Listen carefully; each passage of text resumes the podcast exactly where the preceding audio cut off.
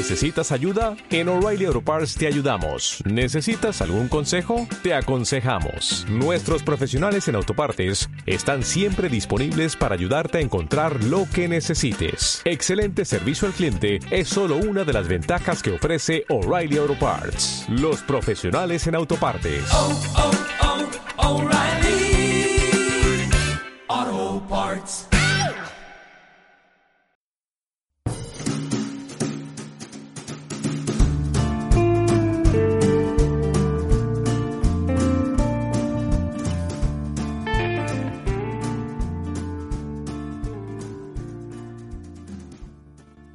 Bienvenida a un nuevo programa de La Vulva de Venus, un podcast sobre salud femenina.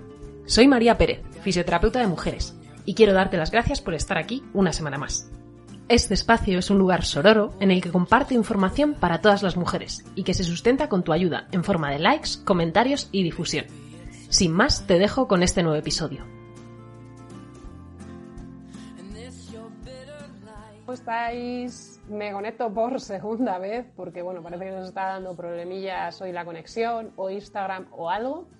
Eh, estábamos hablando, Estefanía y yo, Estefanía de fertilogía, de fertilidad. Queríamos hablar así de fertilidad, de eh, problemas generales o causas generales de- del retraso de embarazo, eh, concretas de, mm, a nivel externo, a nivel interno, y luego qué podemos hacer tanto de una forma también más general como de- con, con la fisioterapia que nos puede ayudar para llegar a tener ese embarazo deseado. Hola Estefanía, Hola.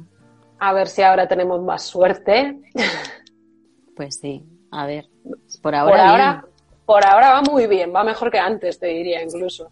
Sí, A ver si tenemos suerte. Pues nada, aunque sea repetirnos, bueno, la parte anterior no se ha quedado grabada, entonces no repetirnos realmente. Eh, cuéntanos un poquito sobre ti, sobre fertilogía.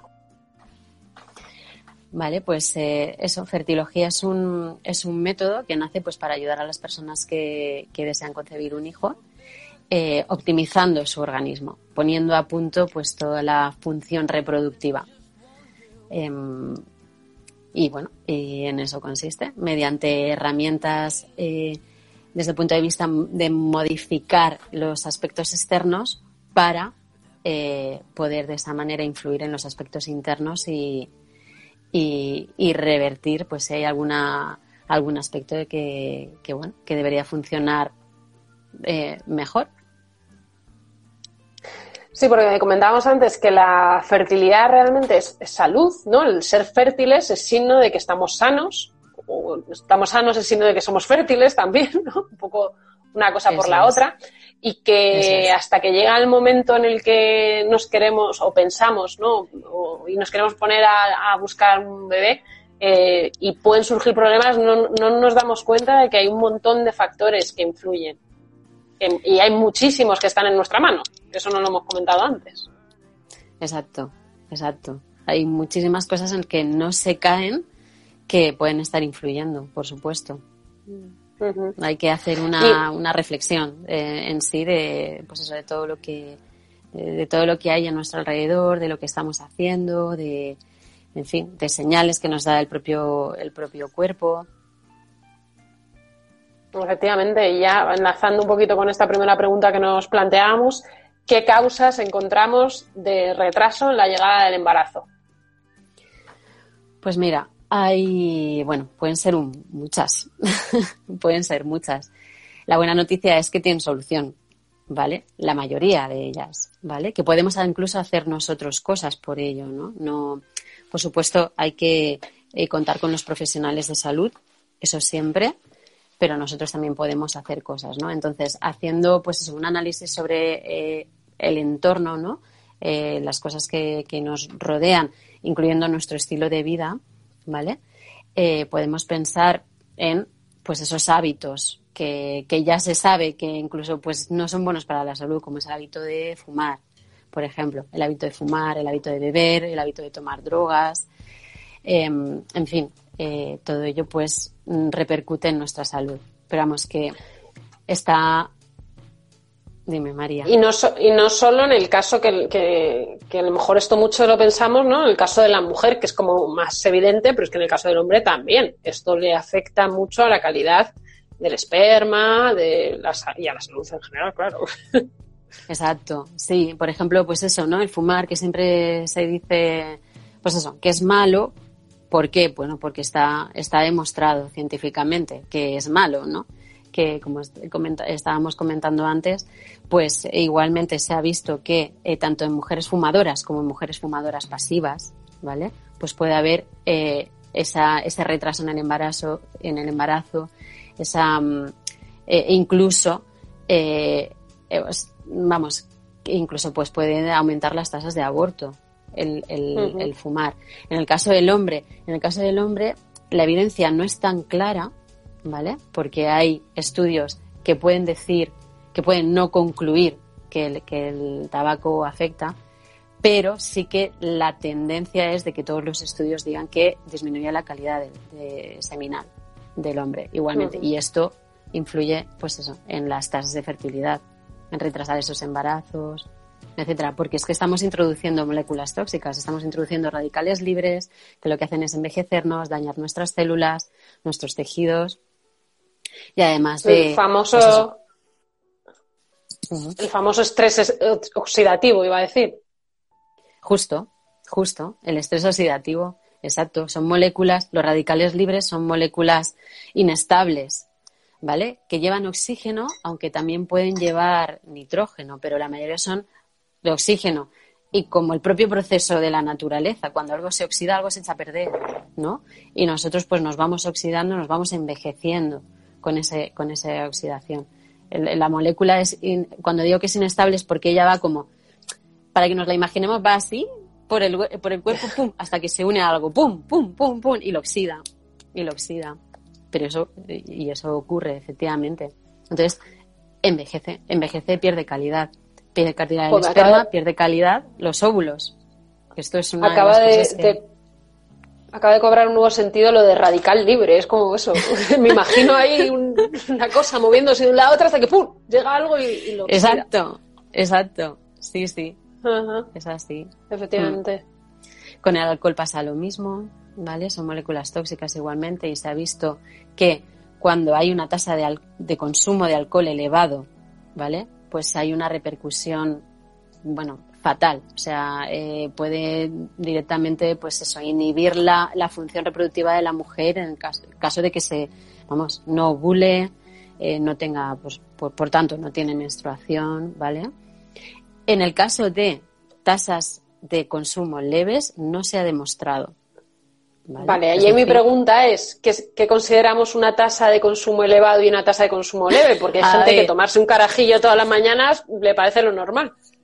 Ya, claro, efectivamente. Vamos a ver, esto es como, eh, sí, a ver, tasas de consumo elevado, tenemos que pensar también en alcohol de alta, de alta graduación. Cuando ya lo que tomamos pues son, pues eso, bebidas cuando tienen ya los 40 grados, en fin, ¿no? Cuando, cuando verdaderamente se tiene un problema. Pero cuando es un consumo leve, a ver, eh, tampoco, eh, o sea, ahora no me viene a la cabeza, o sea, desconozco estos datos, pero bueno, como consumo leve, la copa de vino típica de la dieta mediterránea, pues podríamos decir que es un consumo leve, ¿no? El hecho de tomarse una copa de vino que tiene 12 grados o una cerveza, ¿vale? Tres, cuatro veces por semana. Eso sería un consumo leve. Un consumo leve. Y eso no se ha visto, no se ha demostrado que tenga. También es verdad que si retiramos todo el alcohol, se ha visto que nos encontramos mejor físicamente y emocionalmente. Entonces, cuando se tiene un retraso del embarazo que no llega, pues a lo mejor te compensa quitárselo todo, ¿no? Compensa quitarse todo, todo el alcohol porque te vas a sentir mejor, ¿no? Claro.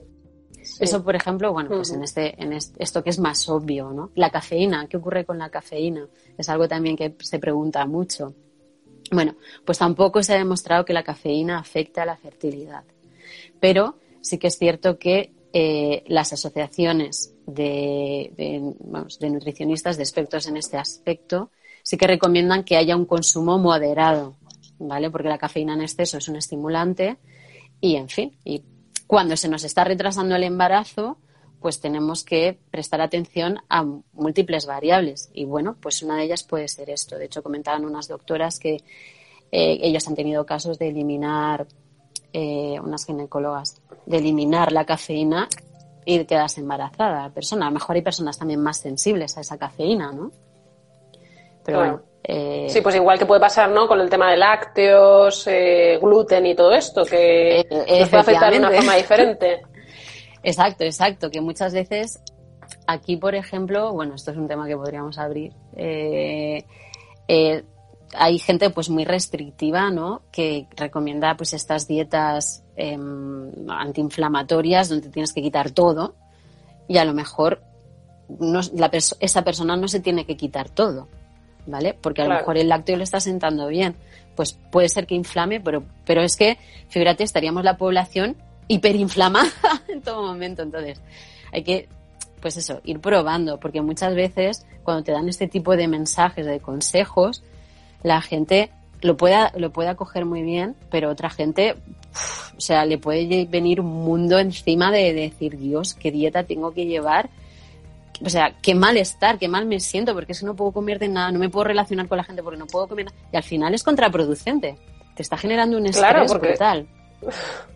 Sí, sí, este ya no es estrés oxidativo, sino un estrés emocional que también eh, es una de las cosas que eh, invariablemente, inter- in- in- invariablemente nos afecta a la, fertilidad también, ¿no? Eso es poner un ejemplo que es un poquito tonto, pero es que el cuerpo no sabe muy bien tampoco distinguir entre esta situación.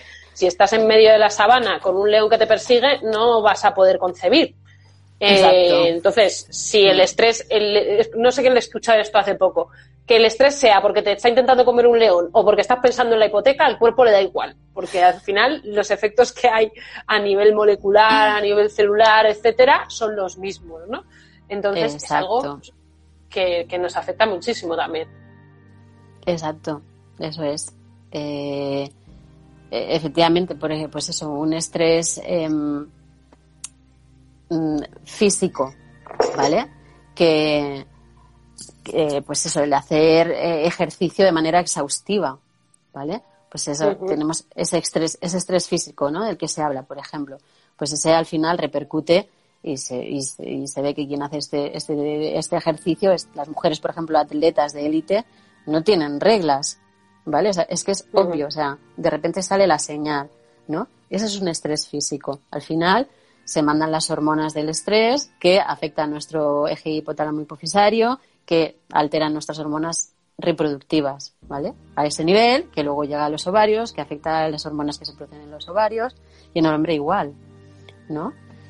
Pero es que el estrés psicológico es lo que tú estás comentando. El estrés psicológico igualmente a- eh, hace producir las hormonas del estrés, vamos a hablar del, corti- del cortisol, y la hormona corticotro- corticotropina, eh, que afecta a nuestro eje hipotálamo hipofisario, o sea, de nuevo se repite la misma cadena con ese estrés psicológico, y ese estrés psicológico es el estrés emocional, el estrés que te generan las cosas eh, cuando tú tienes un malestar.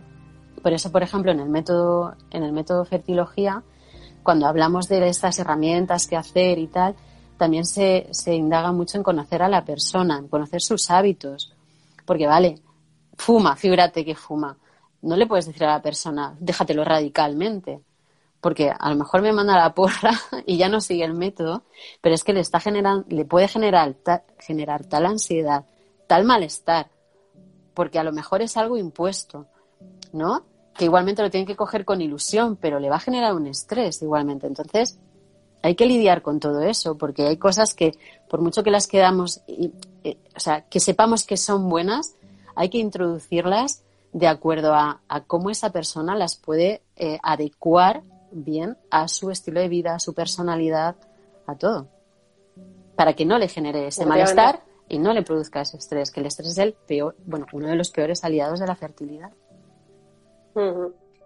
Efectivamente, ¿Te eso es lo que hago yo en, con- en consulta para tema de, o sea, ya no solo para temas de fertilidad, sino ejercicio terapéutico en general, ¿no? Que tengo a, a muchas mujeres que a lo mejor no tienen tiempo, el tiempo que les gustaría sacar para hacer ese ejercicio terapéutico que les pueda ayudar en su proceso, etcétera. Entonces, ¿qué, qué hago? También conocer un poco qué es que necesita esa mujer, cómo es su vida y cómo podemos adaptar el ejercicio a esa persona y no la persona al ejercicio. pues un poquito igual con tu método, ¿no? Exacto, exacto. Se le pregunta, pues eso, ¿qué hobbies tiene? Por ejemplo, porque, vale, pues que hagan ejercicio, eh, a ver, pues eso, una de las, eh, una de las causas es eso, el ejercicio exhaustivo, pero bueno, igualmente el no hacer ejercicio, pues no es bueno para la salud, entonces tienes que llegar a un equilibrio. Entonces tú le dices, pues sí, pues ahora eh, corre 10 kilómetros, bueno, 10, con 5 kilómetros cada tres días, algo moderado, o sea, la gente, esa persona a lo mejor odia correr, entonces, no, vamos, yo no le, ni tampoco soy una experta, por supuesto, en, no, en, vamos, en, en, educación física, ¿no? Pero igualmente les digo que qué les gusta hacer. ¿Qué te gusta hacer? ¿Te gusta nadar? Perfecto. ¿Te gusta bailar? Perfecto. Eh, ¿No te gusta hacer nada porque no te gusta el deporte? Bueno, hay que caminar. Hay que caminar, intentar ir a los recados caminando, quedar con una amiga en vez de para un café para dar un paseo. Entonces, bueno, pues se va ahí, sí, se va conociendo a la persona, exacto. Sí, fundamental el, movimiento y el, y el adaptar eh, todo esto a, la persona. Claro, eso es. Es fundamental. Bueno, no generar estrés, todo lo contrario, generar bienestar.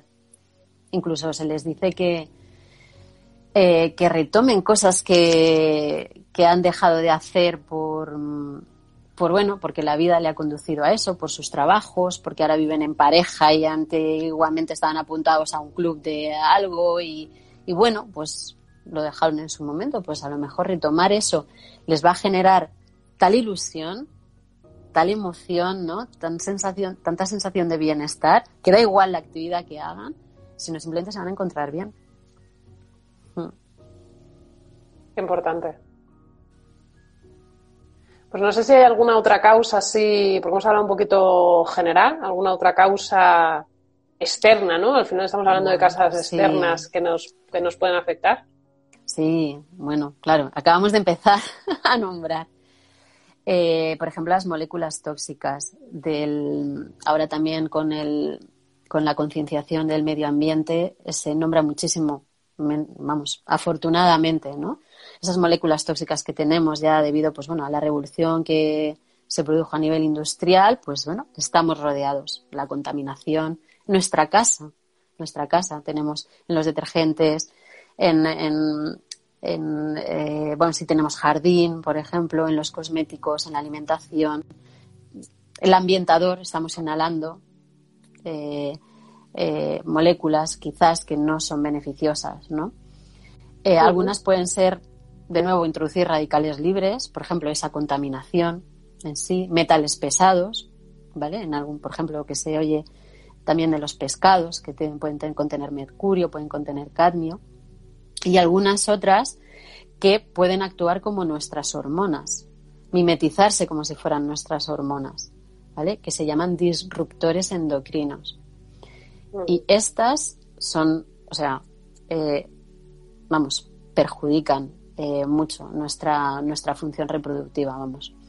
Eh, y estas se encuentran, pues, pues eso, en la alimentación, eh, en los pesticidas que ponen en, en, los productos o las hormonas que le puedan dar a los animales para, pues, para hacerlos más, más gorditos, ¿no? Que tengan más, más materia magra, vamos, muscular, o algún antibiótico que le puedan dar porque se ha puesto malito, bueno, pues eso tampoco es, es adecuado, ¿no? Entonces, eh, todas estas moléculas, pues bueno, nos pueden influir en nuestra función reproductiva. Y aunque no las veamos, están y, ocurre, ¿vale? Porque se ha, visto, se ha demostrado que hay ciertos niveles de ciertas moléculas pues en, mujeres y en hombres que han tenido procesos de infertilidad. Además, también se han, se han hecho estudios a nivel epigenético, o sea, esto es, o sea, ya no solamente es ver, ver ese, esa función que tienen, digamos, de pseudo-hormonas, sino que pueden llegar a alterar el material genético nuestro eh, más al nivel de eh, la expresión que se pueda dar de ese material, o sea, eh, influir en esa expresión, no tanto mutarnos, ¿vale? Mutar un gen, no es tanto eso, sino que el gen, el gen se pueda expresar o no expresar, ¿vale? Eh, y dar de esa manera pues alteraciones a, pues eso, en a diferentes niveles que además em, lo transmitamos a, nuestra descendencia, ¿vale? Y eso se ha, se ha visto. Entonces, ya pensando, quizás ya no en nosotros, sino pensando en lo que podemos llegar a transmitir, pues mejor prestar atención a, esto, ¿no? Sí, esto eh, es cierto que hay cosas que a lo mejor no van a estar tan en nuestra mano, ¿no? Porque nosotros a nivel de contaminación lo más que puedes hacer a lo mejor es irte a ir más al campo o si vives en la ciudad, pero a lo mejor no puedes. Pero sí hay cosas, muchas cosas de las que has comentado que están en nuestra mano, ¿no? Informarnos sobre cómo, eh, qué, podemos hacer, qué cambios podemos hacer en la alimentación, leer las etiquetas, eh, tener muy presente qué tipo de comida. Y además esto bueno, yo creo que hay que personalizar mucho, eh, desde luego, el tema de la alimentación, pero hay cosas tan, tan fáciles como todo lo que puedas comprar en un mercado y si es ecológico mejor, pues oye, eh, que, lleve el menor número de ingredientes posible, incluso que no tenga etiqueta porque no lo necesita, porque tú ves lo que es ya.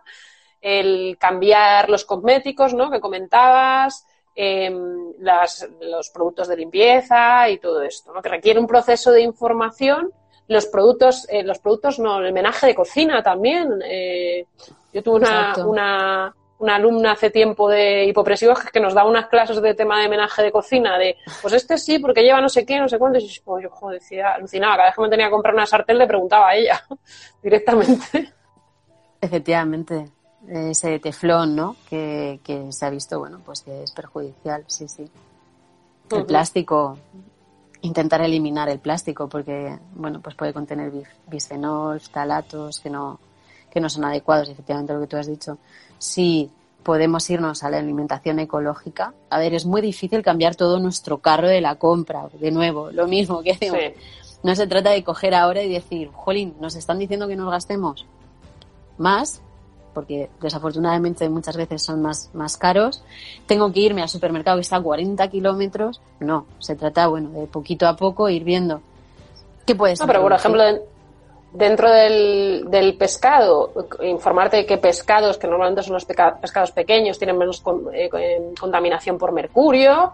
Eh, en cuanto a la carne, pues igual ver qué tipos de carne pueden ser más adecuados. Quizás hasta donde yo es cierto que no o sea, todo lo que sé de alimentación es porque yo me he informado y tal pero por ejemplo sí que he oído varias veces que sería más interesante a lo mejor si tenemos que elegir algo que sea la carne y el pescado lo que sea ecológico y la verdura pues intentar buscar las verduras que tengan menos afectación por las eh, por los fertilizantes y todo este tipo de cosas que hay también estudios súper interesantes de que frutas y verduras son más fáciles ¿no? que, mantengan esos tóxicos en su piel o en su interior, que unos más y otros menos. ¿no?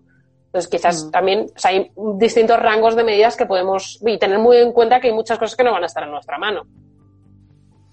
Exacto. A ver, sí, ahí, por ejemplo, lo que comentabas, si tenemos que elegir algo que eh, cambiar y que sea ecológico, eh, como bien dices, o sea, el pescado y la carne, sobre todo aquellas cosas que son grasas, porque las moléculas tóxicas son lipofílicas, les gusta irse a la grasa.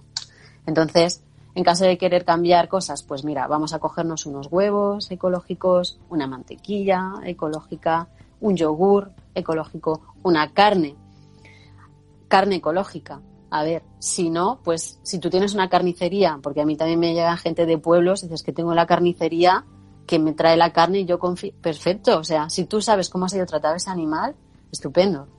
Pero gente que vive en las capitales, que no, ¿sabes? Tiramos de los supermercados, eh, las grandes superficies, pues a lo mejor la, mejor práctica es eso, o sea una carnicería que, que sepas cómo, cómo está manipulando ese animal, ¿no? Vamos, efectivamente lo que, lo que tú dices, hay alimentos que tienen más riesgo de ser contaminados que, otros. Mm. Qué bueno, no sé si hay alguna otra cosita así que te gustaría comentar de estas causas externas que pueden afectar, a, la fertilidad.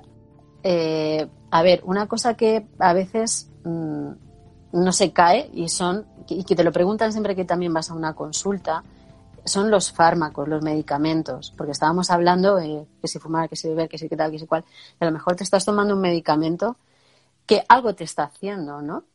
Y esto no se suele comentar mucho. Entonces, eh, es, es interesante e importante que se comente siempre en una consulta que se vaya, o bueno, o a nosotras, que, nos, que si alguien tiene alguna duda, ¿no? Eh, oye, pues mira, María, Estefanía, yo pues yo me estoy tomando este medicamento. Hay gente que lleva medicaciones permanentes, hay gente que lleva medicaciones temporales, porque algo que es algo que parece tan inocuo como pueda ser un antiinflamatorio porque me duele la cabeza, ¿vale? Como puede ser un ibuprofeno, el naproxeno, el diclofenaco, eh, se ha demostrado pues que inhibe la ovulación.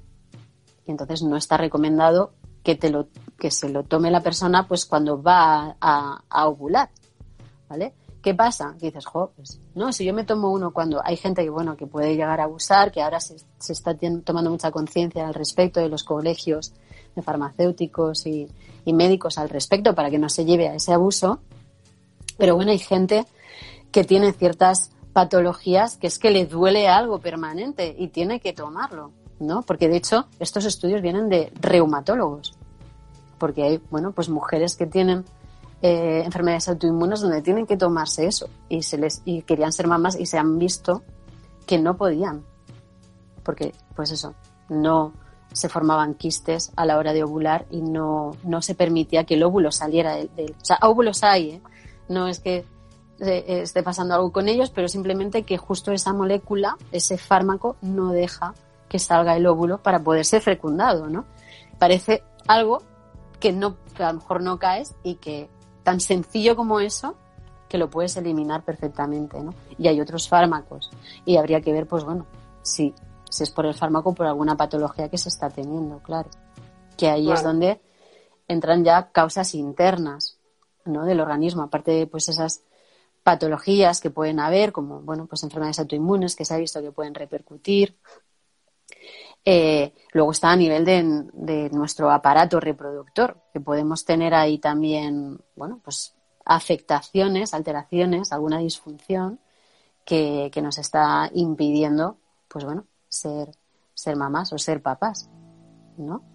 Y bueno, pues en este caso tenemos que hacernos una, o sea, una imagen, ¿no? Eh, anatómica de cómo es nuestro aparato reproductor, donde tenemos pues eh, los ovarios, las trompas, el útero, la vagina, ¿vale? Y en cualquiera de, los, de las partes puede haber afectación, ¿no?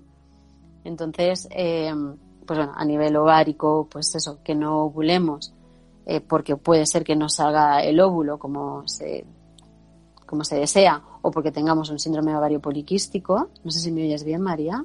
Sí, sí, te estoy viendo perfectamente. ¿Vale? Síndrome ovario poliquístico tan del que se habla tanto, porque bueno, hay cierto porcentaje de la población que lo padece. Pero a nivel de trompas, igualmente, se puede tener una trompa o las trompas obstruidas, igualmente, todo esto hay que estudiarlo. De ahí esa importante consulta también al profesional de, de la salud y de conocernos, ¿no? Porque a nivel de útero, pues aquí María, puedes hablar tú, ¿no? De, bueno, y, que yo no controlo ¿eh? a nivel de fisioterapia, pero vamos, tú puedes comentar pues eso que te encuentras en consulta y, que puede ser causa igualmente de un proceso de infertilidad. A nivel interno, es que otra de las cosas que no pensamos es la, que la biomecánica es muy importante, ¿no? El cómo se, se mueven, cómo están colocados los órganos, cómo se mueven los órganos, porque todos nos hacemos a la idea en un momento dado que el corazón se mueve, ¿no? Que tiene que hacer ese movimiento de latido, pero no pensamos en que el útero también late, también tiene sus contracciones mm, para la menstruación, sus, movimientos a lo largo del ciclo, sus movimientos eh, también durante las relaciones sexuales y en el momento del orgasmo también, y todo eso tiene un sentido biológico aparte de pues el, eh, sentido sexual, ¿no? Y, y, no solo el útero, las trompas también tienen movimiento. Mira, esta semana, creo que fue esta semana pasada, eh, que preguntaba yo, eh, no, compartí yo en, las stories una, cuestión de, eh, una, no me acuerdo quién, quién lo puso, pero que, mm, que, su hija había tenido que explicar en, en, la clase de biología que la imagen que les estaba poniendo la profesora no era real, porque salían las trompas unidas a los ovarios. Mm. Y que eso, o sea, es como. Yo, a mí me explotó un poco la cabeza cuando, cuando me di cuenta de que eso no era así, ¿no? Que los ovarios están unidos al útero por un ligamento, pero que las trompas y los ovarios no están unidos. Las trompas tienen que ir a buscar al ovario y tienen que ir a buscar al óvulo en el momento de la ovulación. Entonces, si hay cualquier cosa que impida un movimiento normal de esas trompas, un movimiento normal de ese útero, pues va obviamente a afectar a, la fertilidad en su conjunto. Pero es que no solo de solo las propias trompas o del propio útero, sino todo lo que hay alrededor, ¿no? Puede haber eh, una, la pelvis, puede, puede perder movilidad por diferentes factores y la pelvis está unida al útero, el útero está unido a la pelvis por diferentes ligamentos, las trompas, la vagina, el suelo pélvico, todo esto afecta a, esa movilidad uterina y por lo tanto al final a la función tanto de los, del útero como de las trompas. Y esta falta de movilidad puede llevarnos también a una obstrucción de las trompas que comentabas tú antes. Y todo esto es necesario que, que en un momento dado lo revisemos, porque hay, hay veces que revisamos ¿no? lo más obvio de cómo es la, mm, eh, eh, hay la reserva ovárica, eh, cómo están nuestros análisis, eh, Exacto. Mm. si he dejado de fumar, todo esto, ¿no? Que ya has comentado tú, Mm. pero y además todo está bien, todo está normal Mm. y tengo una buena lubricación y tengo relaciones cuando se supone que las tengo que tener y todo esto, pero no me quedo embarazada. Y nadie se le ocurre que, que, puede haber unas adherencias que están impidiendo que el útero se mueva como se tenga que mover o que las trompas lleguen hacia donde tengan que llegar, ¿no? Y todo esto desde la fisioterapia efectivamente lo podemos valorar y lo podemos tratar, los principales motivos que me encuentro yo en consulta que vienen las mujeres que están buscando un embarazo.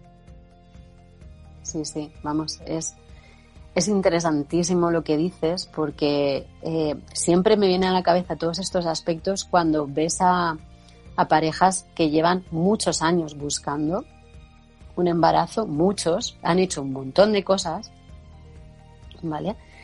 Y no se han parado a pensar que a lo mejor, pues eso, pues lo que tú estás diciendo, que esa trompa no llega a barrer porque no, no alcanza, porque a lo mejor tiene lo que comentabas, ¿no? Eh, pues una adherencia, o bueno, o a lo mejor a nivel fisiológico, ¿no? Que también se puede, es que se puede eh, intervenir, ¿vale? No llega, o sea, es tan sencillo como eso, la mujer está ovulando, pero nunca en ningún momento esta trompa ha podido captar, barrer a ese óvulo, porque sus fimbrias no hacen la función adecuada o porque no llega esa trompa porque algo se lo está, se lo está impidiendo. Y se pasan años y tú dices, Dios mío, hay que caer en eso también, ¿no?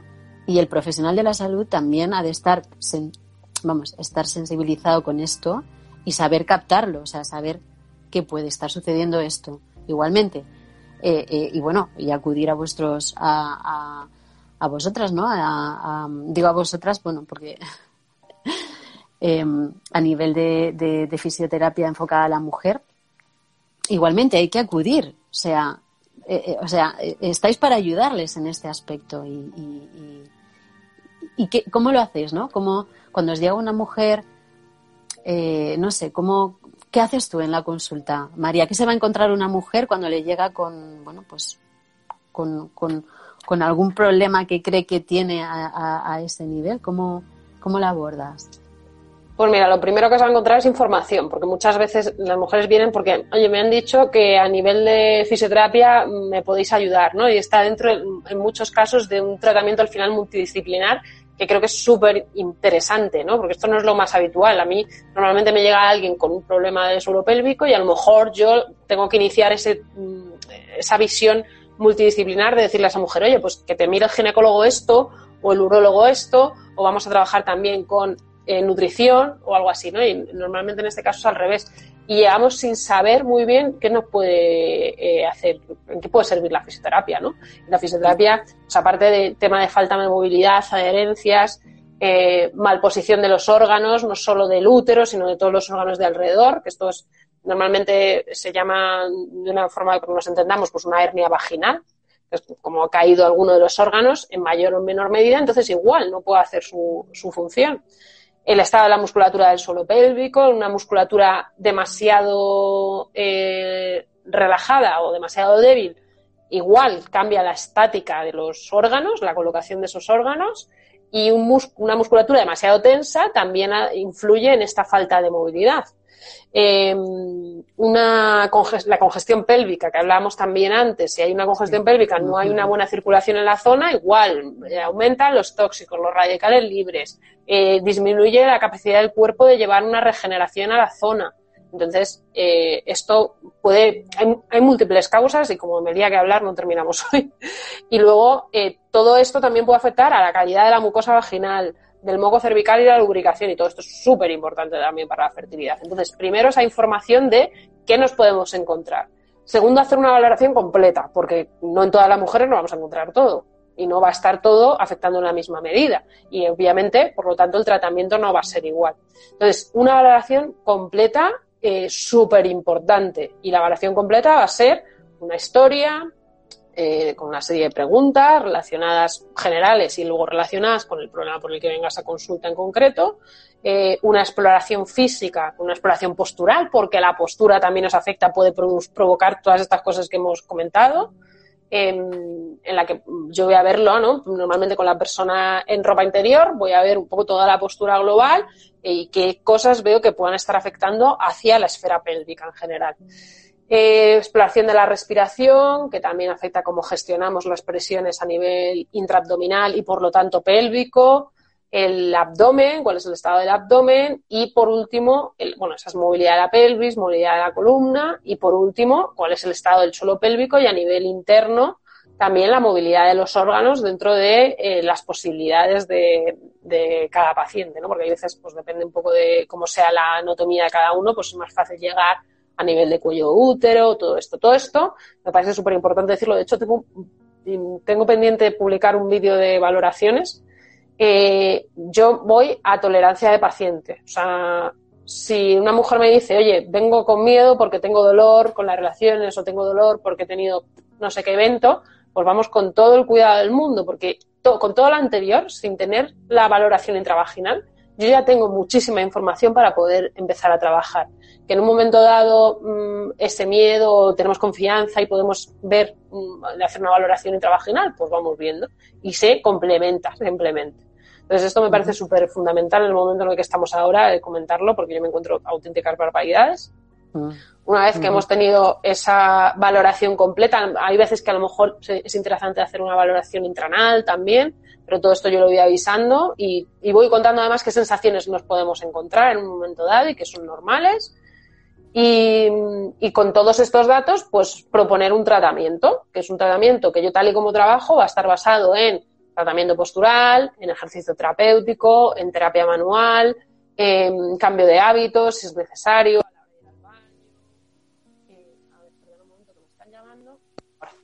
Eh, y, y, en función de eso, pues eso, proponer este tratamiento y además yo normalmente es cierto que eh, en tema de fertilidad hay veces que es como muy claro, ¿no? Tienes, hay cierta falta de movilidad en ciertas zonas y tal, entonces esto lo vamos a trabajar y esto en función de cómo responde a tu cuerpo podemos tardar más o menos sesiones, pero hay veces que son, como es un complemento al tratamiento, eh, tenemos que ir viendo un poco en función de lo que vamos encontrando con cada sesión.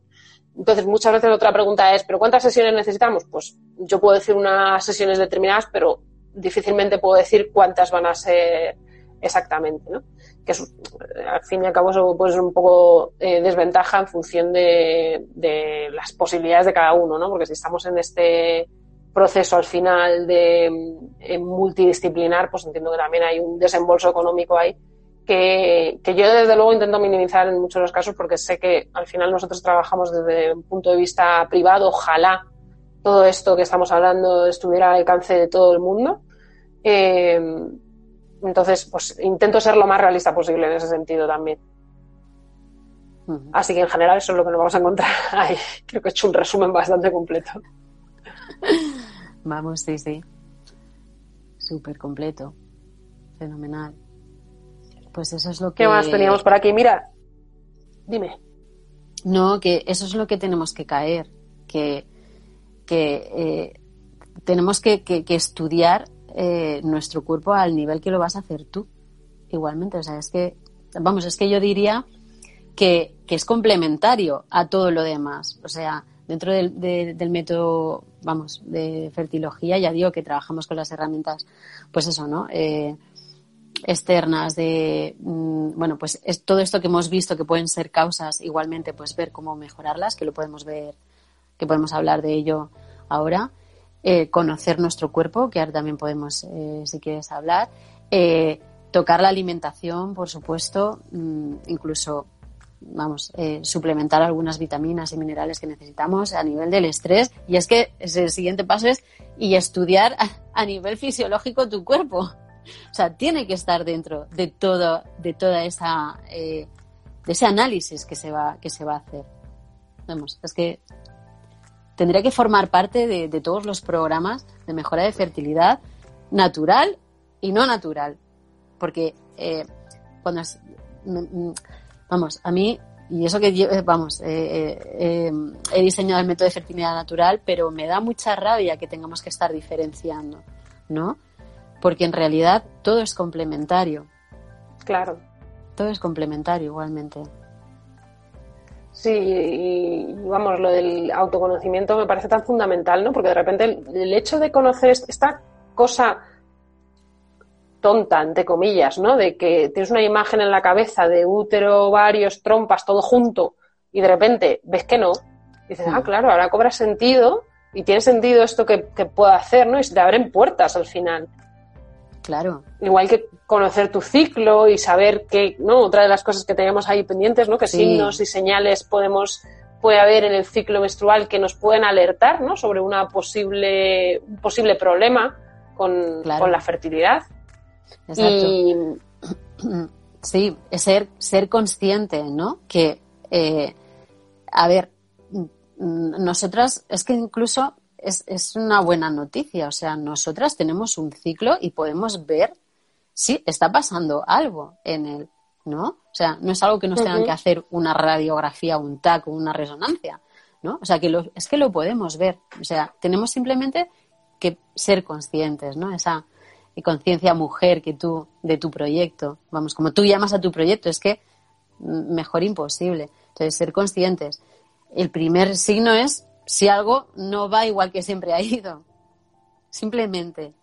Tú tienes tu, tu, además, es que, a ver, cada mujer es variable, ¿no? Y ahora, o sea, voy, puedo hablar yo un poquito, pero vamos, habla tú cuando, cuando, vamos, quieras eh, comentar algo.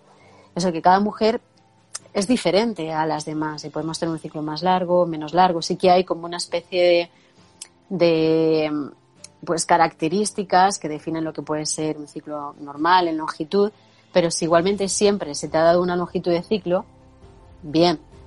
Si de repente ese ciclo se acorta o se alarga, es donde esa es la primera señal que tenemos que ver. La segunda, dolor. No podemos sentir dolor.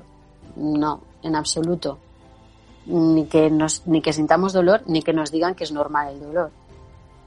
Que ese es otro de los aspectos que podemos incluso hasta nombrar, o sea, unir a, a- a lo que tú te estás encontrando, ¿no?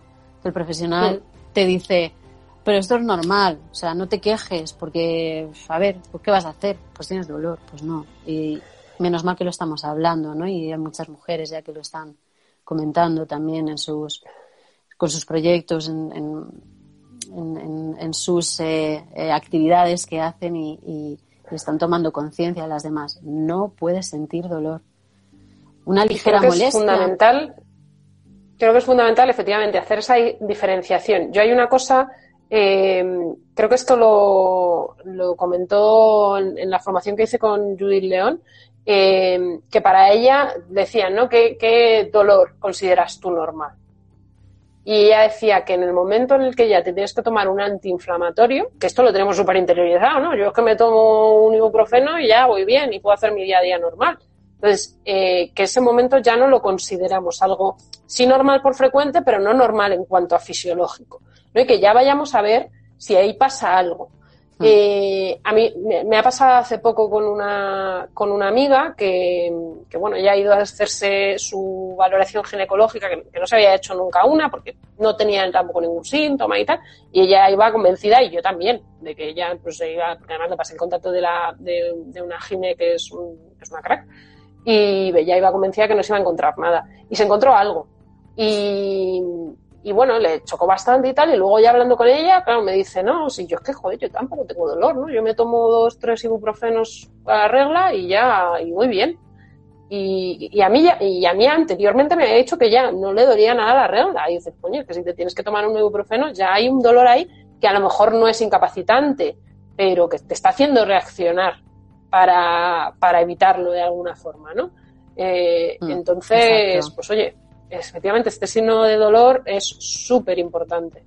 Mm, Exacto. Cuando te tienes que tomar algo o dejas de hacer algo porque te duele, ¿no? Pues hay chicas también que no les gusta tomarse, pero no, pero dejan de quedar. Tenía, pues eso, pues lo que hablamos de una amiga que no, mm, o sea, hoy no quedamos que, o lo típico de estoy mala, ¿no? Este que se dice estoy mala. Porque en realidad sí que estás mala porque te está doliendo algo, pero es porque no es normal. O sea, no estás mala por tu ciclo menstrual, estás mala porque algo te está sucediendo que no es normal. Y tenemos que verlo, claro. Y más si estás buscando un embarazo, vamos. No puedes dejarlo. Igual, Y, y igual por tampoco mucho... sería normal. te- No, di, dime. Eh, no, esa me ha ido, di, di tú. Ay, perdona. Nada. Nada, que iba a decir que tampoco sería normal tener un dolor incapacitante durante la ovulación. Ah, yo tengo mucha gente que me dice, no, yo sí noto mi ovulación. ¿Y qué notas? Pues noto un pinchacito y tal, y ya está. No, pues estoy hecha polvo. El día de la ovulación es que no puedo. No, pues eso tampoco sería normal. O tener un sangrado muy abundante, porque sí que existe un spotting, eh, o sea, un pequeño sangrado manchado del, de esto de que te limpias y ves que está ahí rosadito y tal, en la ovulación, pero no sería normal porque eh, yo hay pacientes que me dicen, no, yo es que menstruo cada 15 días.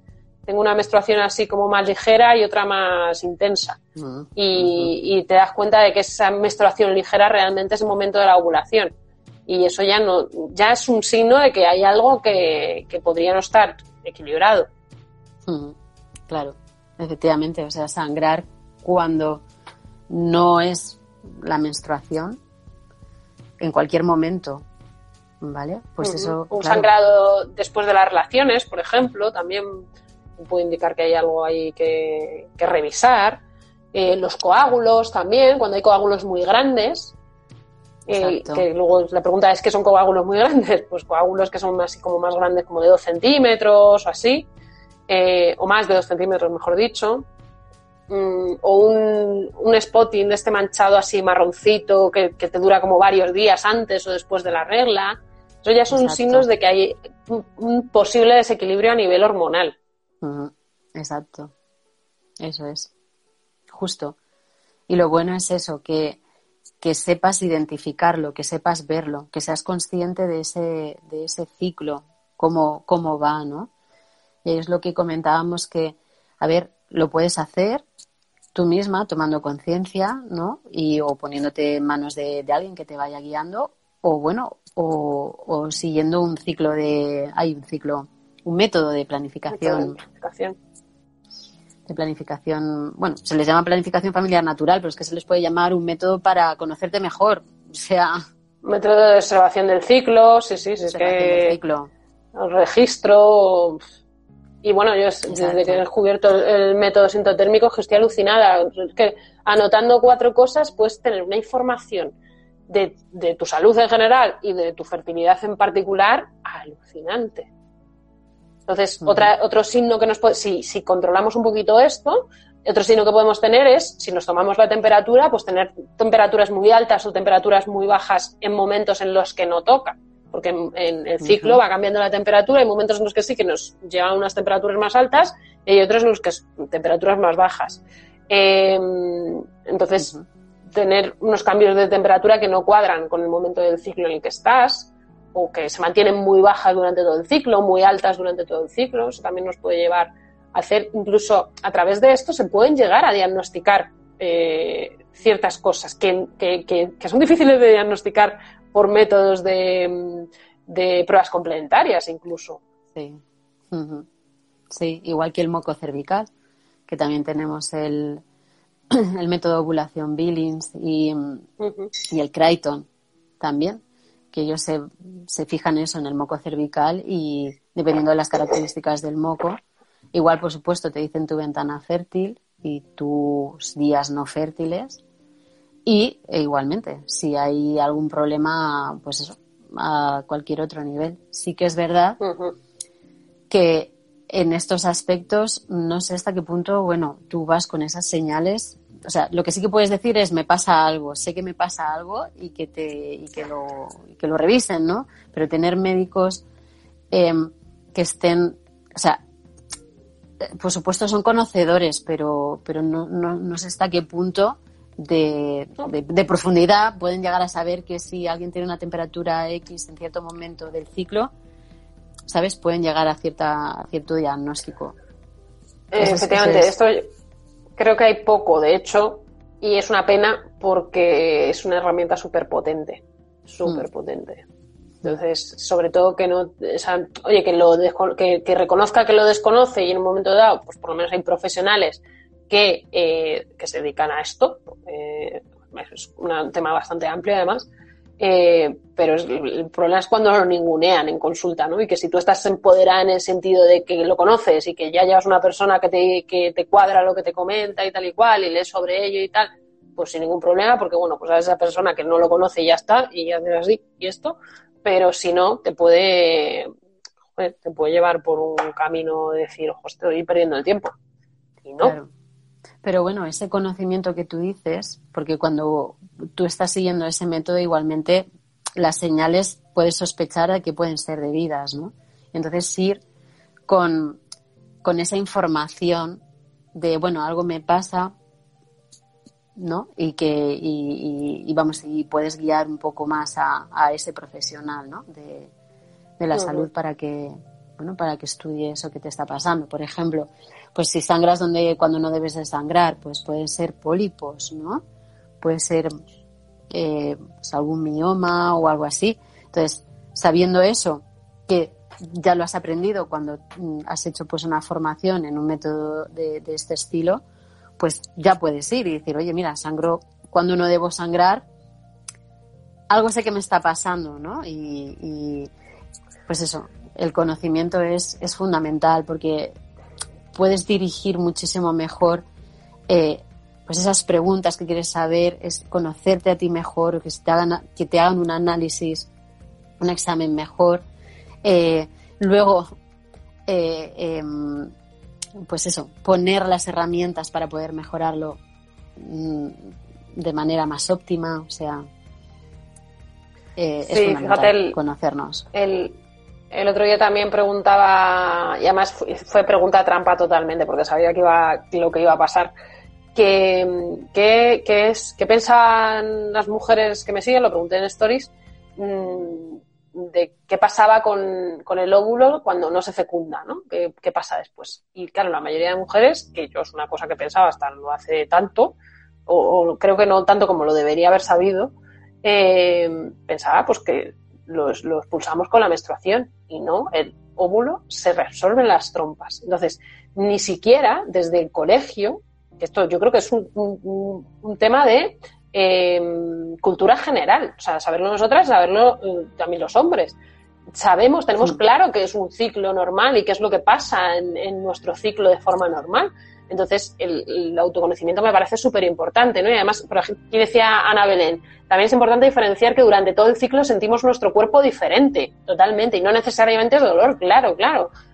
Sentimos, al final, nos centramos mucho en tema de dolor, pero el autoconocimiento de qué está pasando en diferentes momentos de, del ciclo y que, y que en, en un momento dado puede haber cambios, igual que yo en, un- en muchas consultas, ¿no? Le digo a una mujer, oye, ¿te has mirado alguna vez la vulva? no? Porque veo que aquí tienes, tienes un lunar. ¿Este lunar tú sabes si estaba antes?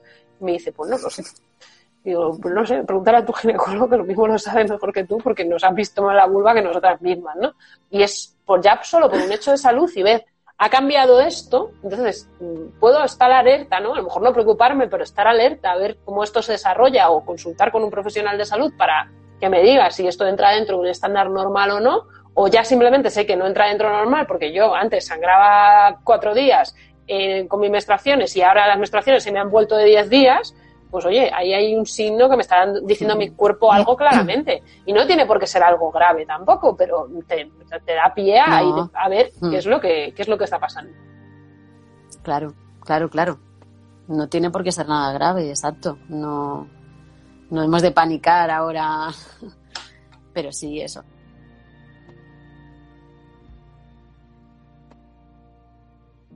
Y se me ha quedado. Ahí. A ver, ahora. Sí, yo te he escuchado bien siempre. Vale, vale, vale. Es que de repente a mí se me ha cortado porque he ido a quitar yo el- las, los comentarios y no sé si ha sido porque he tocado yo. Mira, ¿Qué decías? ejemplo, Perdona. No, eh, eso, ¿no? De tomar conciencia, pero lo que estábamos comentando, por ejemplo, eh, bueno, el método sintotérmico, aparte de la temperatura, también se mide, el, eh, se ve, se va viendo el, el moco, ¿no? Cervical. Y en los otros métodos, el Billing y el Crichton, yo soy más conocedora del Crichton, igual. Eh, ¿Qué pasa? Puede ser que la mujer el problema lo tenga en el moco cervical. O sea, simplemente, o sea, ese signo nuestro de, nuestro ciclo igualmente, porque cambia, sabéis, con los días, cambia el moco y se va haciendo pues más, más clara de huevo, elástico, porque esas propiedades son las necesarias para albergar al espermatozoide, transportarlo, nutrirlo hasta que llegue al óvulo, pues hay mujeres, bueno, pues que su moco no está funcionando adecuadamente. Entonces, mm, fíjate la importancia que tiene y se pueden pasar años, años, de nuevo lo que comento, que es que me da muchísima rabia con algo tan sencillo como poderse mejorar el moco y no lo saben, porque no Claro. se lo- hemos mirado. no, no se cae, ¿no? En que ese, el propio moco, no el moco de lubricar cuando, cuando hay una excitación, ¿vale? Que ese es otro tipo de moco, sino el moco que se genera en el, en el cervix, en el cuello del útero, ¿vale? Ese moco, que es el que, el que va a hacer esa función de transportar al espermatozoide, es el que puede estar, el que puede no tener las propiedades adecuadas para, para hacer ese transporte. Y somos desconocedoras, sí, te veo, te veo. Digo, somos totalmente desconocedoras también de los flujos vaginales que tenemos y cómo esos flujos vaginales, efectivamente, también son súper importantes para la fertilidad. Y, eh, y es que es, o sea, una mujer que tenga un problema y el único problema para su fertilidad sea el moco cervical, en la mayoría de los casos nadie se le ha ocurrido preguntarle por su moco cervical, a no ser Exacto, de que haya tenido la suerte de seguir un método de observación y de registro del ciclo. Eso es, sí.